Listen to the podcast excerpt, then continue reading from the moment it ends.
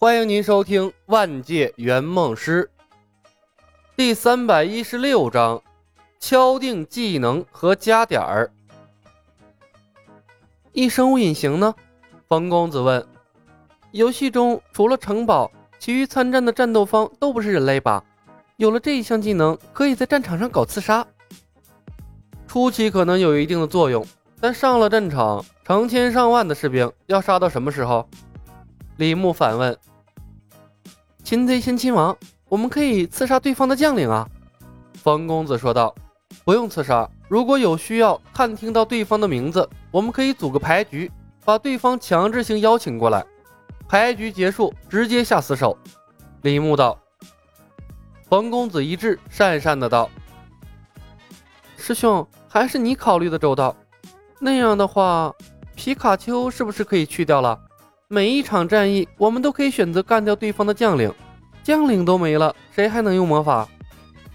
风云剧情中，冯公子几乎靠共舞通了关，尝到了一个技能用到死的甜头。我也想过这个问题，但是我们不是在玩游戏，而是进入了一个真正的世界。鬼知道一支军队的将领有多少个，剩下的人会不会魔法？李牧道，而且。这随机组的牌局是什么样的，咱们也不知道。带上皮卡丘的技能更保险，不管对方有多少个将领，绝对禁魔。好，听师兄的。冯公子笑道：“没病走两步也选上吧，可以把敌方的军队全部变成瘸子，而且持续效果长达一年，大幅度的降低飞行兵种以外所有兵种的行动能力，足以给对方军队的士气造成压倒性的打击。”李牧在下巴上摩挲了几下，笑道：“唯一要记住一点，千万不能对自己人使用，否则的话，免费当一年瘸子还没法解除，完蛋了。”还好没有客户评价系统。冯公子眼角抽搐了几下，完全无法想象这一场史诗级的战役最后会打成什么样。他干笑了一声，问道：“嗯，师兄，还差一项技能呢。”我也正发愁呢，背锅可以达到让我们迅速成名的目的，但一来我们对大陆上发生的恶性事件不一定知道，二来我觉得客户可能也不太愿意成为负面的英雄。小冯啊，你说呢？李牧问。冯公子勉强一笑，回道：“师兄说的对，我们还是需要客户配合的，人人喊打对我们来说也不太合适。”气象可以随机改变天气，可以影响未来一个小时的战场状况。气运随机改变运气，影响敌人的运气。你觉得哪个比较合适？李牧问。冯公子犹豫了片刻，哪个都不太合适吧？不受控制的随机太坑了。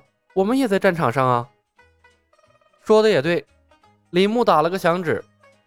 四个技能中有一个随机的就够了，不能再增加更多的不确定性了。剩下的技能就选焦点好了。焦点强制性的吸引周围所有生物的注意力。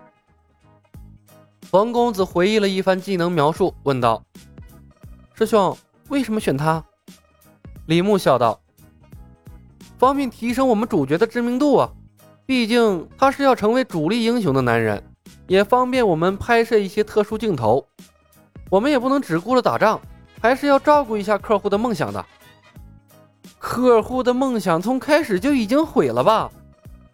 冯公子腹诽了一声，却没有反驳，而是甜甜一笑：“嗯，师兄考虑的真周到。他是圆梦师，当然要站在自己人这边。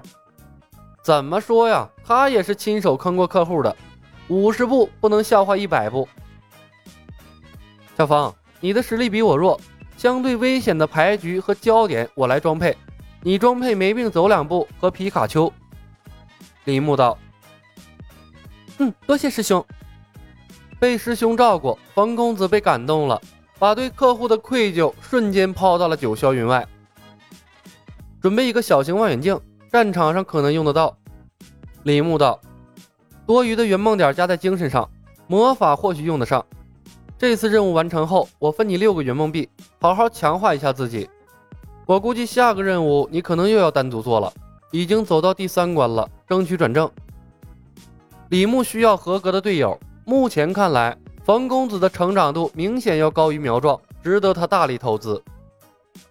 冯公子用力点头，高兴的眉毛都弯了起来。我一定不会辜负师兄期望的。那就好，挂了吧。李牧笑了笑，剩下的时间多了解一些世界资料。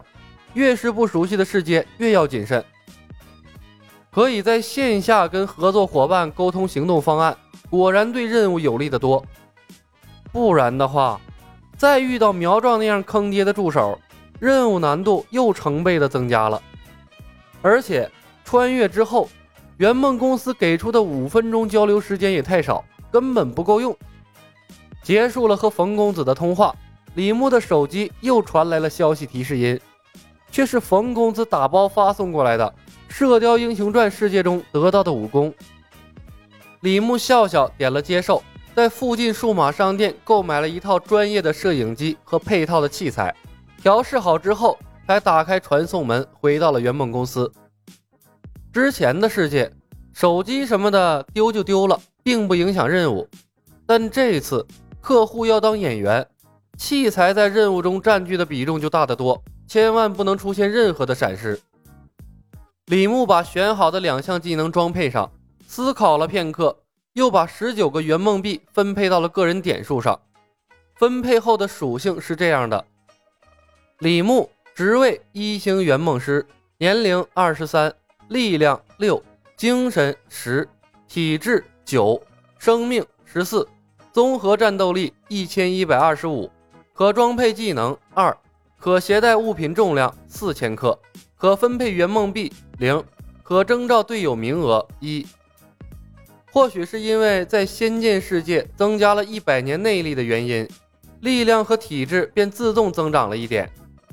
当所有属性点分配完毕之后，李牧的个人战斗力突然飙升，竟然破千了。他挥手打出一拳，没有用内力的情况下，竟然在空中打出了一道残影。带起了强烈的破空声。李牧静静地坐着，感受身体的变化，五感更敏锐了，精神状态越发的饱满。成倍增加的体质带来的是恢复能力，不确定恢复能力有多强的情况下，李牧没舍得给自己来上一刀。不过，他认为现在的自己完全可以做到十天十夜不用睡觉，而且以他现在的精神状态和体力。再背着任盈盈用千年杀赶三千里路，估计腿儿都不带颤的。用战车千年杀也不至于脱力了。有像小超人变的趋势了，技能点多了才能体会出效果，这比练功什么的快多了。李牧握紧了拳头，露出了满意的笑容。现在的身体状态和武功，回小李飞刀和笑傲江湖的世界度假应该没问题了。果然呐。这后花园什么的，必须等实力强大后才能使用。本集已经播讲完毕，感谢您的收听。喜欢的朋友们，点点关注，点点订阅呗，谢谢了。